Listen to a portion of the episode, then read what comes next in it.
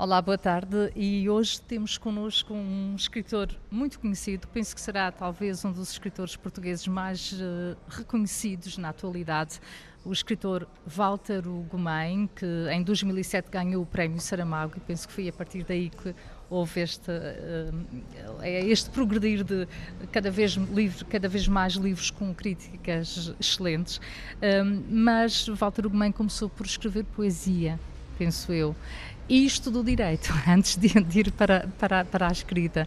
Uh, Walter, quando, quando esteve cá na, na, conversa literária que percorreu o país numa conversa com o José Tolentino Mendonça, o poeta madeirense, padre Tolentino Mendonça, uh, disse que quando foi estudar direito era porque sonhava, uh, de certa forma, contribuir para acabar com as desigualdades do mundo, aquilo que via à sua volta. É Esta mudança para a escrita também é uma forma de acabar com algum tipo de desigualdade e de injustiça no mundo. Sim. Uh, antes de mais, obrigado pelo convite para vir aqui conversar convosco. É um prazer. Uh, sim, eu, eu, eu queria eh, claramente salvar o mundo e achava que o direito seria o, o percurso talvez mais robustecedor para essa tarefa hercúlea de, de cuidar do, dos destinos do, do mundo. E, enfim, a, a verdade é que a, a, burocracia, a formalidade do direito não tem muito que ver comigo, porque eu sou muito mais intuitivo e sou verdadeiramente mais emotivo. E o direito parece impor uma disciplina de uma contenção, eh, de uma distância, um distanciamento que eu não conseguia, que não me é natural. E, e, creio que a, a, literatura já existia na minha vida, eu já escrevia, sempre escrevi desde, desde criança, e creio que a literatura vem dar lugar ou vem, vem uh, sobrepor-se, inclusive à frustração de encontrar o exercício do direito dominado por essa formalidade. A, a, a literatura vem sobrepor-se e, no fundo, vem oferecer-me a possibilidade de eu fazer algo que eu acho que é eminentemente ético ou seja, a minha escrita, sendo uma arte, sendo estética, procurando ser algo de belo, digamos assim, o trabalho da linguagem, o deslumbre da linguagem, tudo isso, mas sendo algo de belo é sobretudo eh, tem sobretudo uma intenção eh, de, de exercício de consciência e de, de, profunda, de profundo compromisso com a humanidade, com, o, com os princípios humanitários, humanistas em que eu acredito. Nesse caso, a escrita é também uma espécie de missão para si. Para mim, para mim é, uma, é, é um complemento da missão da vida. No fundo, é, é, aquilo que traduz o, o, o que eu acho que nos compete enquanto gente. Por isso, a existência, a vida em si mesma, ela é uma ela é uma solicitação ética, ela tem a humanidade, se quisermos, ela ela compõe-se para mim compõe-se eminentemente pela ética, por uma conduta moral de cuidado, de proteção. E por isso eu acho que escrevo uh, escrevo como quem cuida. Uh, e por isso por mais que os meus livros possam ser por vezes dotados de histórias eh, terríveis, trágicas, tristes. No fundo, há sempre subrepticiamente imperando um sentido de esperança, um sentido de construção. É, é verdadeiramente aquilo em que eu acredito que a vida deve ser, deve ser uma construção. Nesse caso, é uma escrita para ir ao encontro dos outros ou também é uma forma de, de Walter se encontrar a si mesmo quando escreve? Eu vou sendo definido Uh, vou paulatinamente, livro a livro, vou me encontrando, talvez me vá entendendo e talvez me vá apaziguando mais e mais. Uh, mas tem muito essa tem muito essa aspiração ao entendimento do que são os outros e por isso escrever para mim tem, tem é, é sobretudo um caminho para uma pluralidade, ou seja, um caminho para uma, um sentido comunitário, um sentido coletivo eh, uma identidade coletiva, verdadeiramente. O tema de, da conversa de hoje, em que o Walter uh, Ugumem vai participar uh, a partir das 18, com um escritor brasileiro, o Marcelino Freire, é, portanto, a conversa tem por base esta frase: Queres manter um segredo? tens de escondê-lo de ti mesmo. É uma frase de George Orwell. Um escritor consegue realmente manter segredos. Quando escreve, não acaba sempre por se revelar, de certa forma?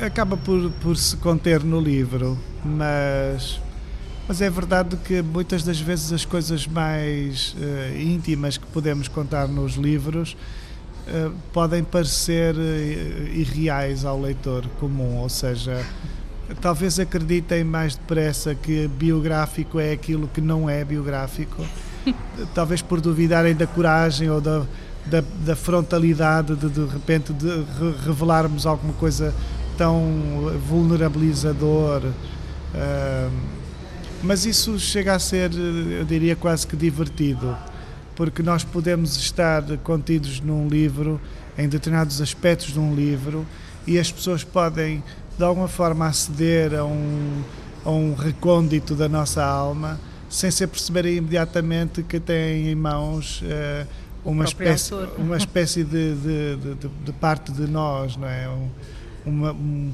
uma parte delicada, vulnerável, íntima. Consegue dar isso, algum exemplo?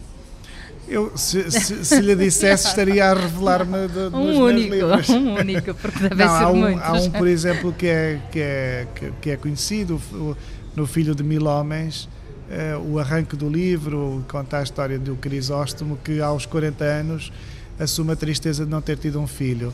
E e isso eu assumi. O livro saiu, a, a, apresentação desse livro foi feita na minha festa de aniversário de 40 ah, anos. E eu era assumi de certa que, forma o Crisóstomo. Sim, há uma, claro que a história, de, a história do Crisóstomo no livro é uma fantasia, mas essa, esse primeiro arranque, esse ponto de partida, era, tem que ver com, com a minha própria vida, tem que ver com aquilo que eu, que eu próprio senti. E, por isso e ainda é continua a sentir? Ainda continua a Sim, sentir? que eventualmente não, não ter filhos é uma forma, eu digo, não, não, não, não ter filhos, não, não, não adotar, não ter. Não ter esse, não, laço, esse tipo de laço. Não ter um laço com, com as crianças, um laço de, de legado, de cuidado para com as crianças, eu tenho a sensação que é uma forma de falhar na vida, no fundo. Quem não, quem não se relaciona quem não cuida, quem não nutre e não protege as crianças, de alguma forma falhou na vida. Uh, Walter, vamos falar do seu último livro. Chama-se Homens Imprudentemente Poéticos. Eu, para mim, este título é um poema, Sim. sinceramente. Uh, acho o título lindíssimo e acho um poema. E isto, isto é interessante, ainda não li o livro. Uh, o Walter, que eu penso que é uma pessoa poética, não só como escritor, mas também como homem, eh, acha que ser poético é imprudente? Isto, de certa forma, está aqui também no título deste livro. É, é, é. Ser poético é imprudente. A poesia, a poesia tem essa revelação vulnerabilizadora, de facto. Nós, nós colocamos-nos como sensibilidades expostas e podemos ser facilmente atacáveis, digamos. O poeta, o, o, o, poeta através dos seus versos pode ser facilmente detectado no seu, na sua fragilidade, eh, na sua delicadeza, digamos assim. Por isso há uma há uma perigosidade na poesia que que ao mesmo tempo a mim me parece admirável e que é, e que é aquilo que eu acho que, que concede inclusive a vertigem da, da escrita, não é? Porque a, a, o poeta, ao mesmo tempo que se, que se coloca, que coloca em risco, também é verdade que pode encontrar um espelho que, que se pode espelhar ou pode encontrar no leitor uh, um, alguém a partir de, de, de, quem se pode produzir o profundo entendimento. E por isso é, é, ao mesmo tempo o texto que nos oferece, que nos coloca perto do precipício, mas que também nos pode levar ao ponto mais alto. Este livro passa-se no Japão. É interessante Sim. porque o último livro, aliás, anterior a este, a desumanização, passava-se na Islândia. Na Islândia. E lembro-me do Walter de falar numa viagem à Islândia que o tinha fascinado. Sim. Este também envolveu uma viagem ao Sim, Japão. Sim, fui ao Japão também, embora, embora já, já soubesse que escreveria mesmo antes de ir ao Japão, uh, e não foi a viagem que me, que me fez o livro mas a viagem serviu para correções, para afinações dos olhares. É, bem diferentes. É, sim, e uh, os modos, e, e, até mesmo as texturas, as cores, as, as, as, coisas, como o aspecto das coisas, espacial, como, como, é a lógica dos lugares, das casas. Foi muito importante lá ter estado. E, e dá-me muito gozo escrever sobre eh, estes, estes dois últimos romances eh, mais do que falarem de culturas distintas da nossa, o que, o que fazem é uh, obrigarem-me a, a, radicar num lugar, a radicar. Eh, Portanto, é um desafio também para o próprio escritor e depois para o sim, leitor. Sim, porque é uma deslocação para mim, será uma deslocação para o leitor, obviamente, e eu tenho gostado de fazer esse, esse exercício esse exercício que me obriga a, ficar atento a uma comunidade que é distinta da minha. Uh, isso também é uma tentativa do escritor estar sempre a agarrar o público, de, de, ou seja, um escritor tem a obrigação de criar sempre, uh, sobretudo de não se só justificar, histórias, também uma própria linguagem, Sim. rituais. Uh... É muito importante que o, que, o, que o escritor se justifique, ou seja, justifique o seu livro. Porquê? escrever este livro. Se, se for um livro igual aos outros, igual aos que já escrevi, eventualmente não faz sentido. Por isso, essa necessidade de nós próprios também corrermos o risco e, e propormos alguma coisa que até então não tivéssemos feito, eu sinto-a muito, eu sinto muito essa necessidade de trazer ao meu trabalho algo que, que, que, seja tanto quanto possível novo. Podemos revelar quem são os personagens deste sim. livro? Não vamos contar a história, este claro, livro, mas revelar um pouco o ponto de partida. Sim, este livro é a história de dois vizinhos, uh, um, um, fazedor de leques, um artesão que, que faz leques e um outro artesão que faz olarias e que, uh, por motivos uh, vários, se inimigam e se tornam vizinhos profundamente uh, oponentes e, e, paulatinamente ao longo de todo o livro vão entendendo que a inimizade deles precisa de ser educada não no sentido de se tornarem amigos mas no sentido de serem oponentes uh, cordiais respeitadores e eu acho que essa é uma das grandes lições que nós precisamos de tirar nos dias de hoje, que é a capacidade de, de, de pensarmos diferente, de acharmos diferente dos outros, sem nos destituirmos da nossa dignidade e sem destituirmos o outro da sua dignidade também. Quando começa a escrever, essa, quando, por exemplo, neste caso, essa, a estrutura já estava toda lá ou o, o livro vai se construindo? Ainda ontem o Popetela dizia-me que escrevia uma frase e a história começava a partir Começava. dessa frase sem ele conhecer a história ainda. Sim. Consigo como é que é? Eu tenho algumas pulsões, tenho assim alguns umas aproximações, eventualmente quando começo um livro sei alguma coisa sobre a personagem principal, sobre quem é que eu quero escrever um livro, o lugar, o, o tempo eventualmente, mas depois é verdadeiramente uh, a, a, cada parágrafo, a cada frase que, me, que o texto me é revelado. Uh, aquilo que acontece factualmente é, é, fruto da própria escrita do livro. Há, há, pequenos episódios que eu posso prever no início, mas a garantia de que eles venham a acontecer no livro não é nenhuma, porque o livro pode decidir fazer outro percurso e eu sou sobretudo surpreendido pelo livro e gosto gosto que seja assim. Já tem a próxima viagem, isto significa próximo livro marcado, porque estou... agora os livros estão muito ligados às viagens. Sim, estão é? às deslocações. Eu estou neste momento a trabalhar num monólogo para um ator que me pediu para fazer ainda segredo, mas estou, mas estou a trabalhar nesse monólogo que será uma espécie de, de, de, de texto performático, cênico, que possa, que possa oferecer a, a um grande ator da nossa praça a possibilidade de se levar a um certo extremo, não é? De, de exercer toda a sua arte em, em esplendor. Uh, uma outra questão. O Walter uh, escreve já com o acordo ortográfico ainda sem? Eu, eu não estou a usar o acordo ortográfico. Não. Em algumas situações, por exemplo, eu escrevo as minhas crónicas no Jornal de Letras, o Jornal de Letras adotou o acordo ortográfico, fazem a correção, fazem a revisão dos meus textos segundo o acordo, mas os meus livros estão a sair sem, sem acordo. Eu tenho, eu tenho, eu aceito que algumas coisas do acordo façam sentido, mas outras não me fazem sentido e por isso acho, no mínimo, que este acordo precisa de ser revisto. E se não for revisto, faço eu a revisão que entender. A língua portuguesa é, é nossa. É, é, muito rica, é nossa, é, é, é muito rica e, e, de facto consegue transmitir outras eh, culturas, outras sim, sim. Japão, Islândia, sim, tudo sim, isto. Sim, sim. E neste sentido de ser nossa, no sentido em que eventualmente, sobretudo quando se está no papel de, de, escritor, mais do que obedecermos a regras, nós devemos estar disponíveis para a liberdade, para uma liberdade pertinente, argumentada, séria, mas para a liberdade. E por isso eu escreverei como a minha consciência me mandar, o Marcelino Freire, que é brasileiro, escreverá com a consciência dele mandar, porque a língua portuguesa é nossa neste sentido. A língua portuguesa é minha, a língua portuguesa é do Marcelino Freire e nós faremos dos nossos livros o que entendermos fazer. É interessante uh, este aspecto. Portanto, o Walter escreve em português sobre realidades como a do Japão ou a da Islândia. Sim. Mas, por, por outro lado, também depois vê os seus livros traduzidos para inúmeras línguas. Sim.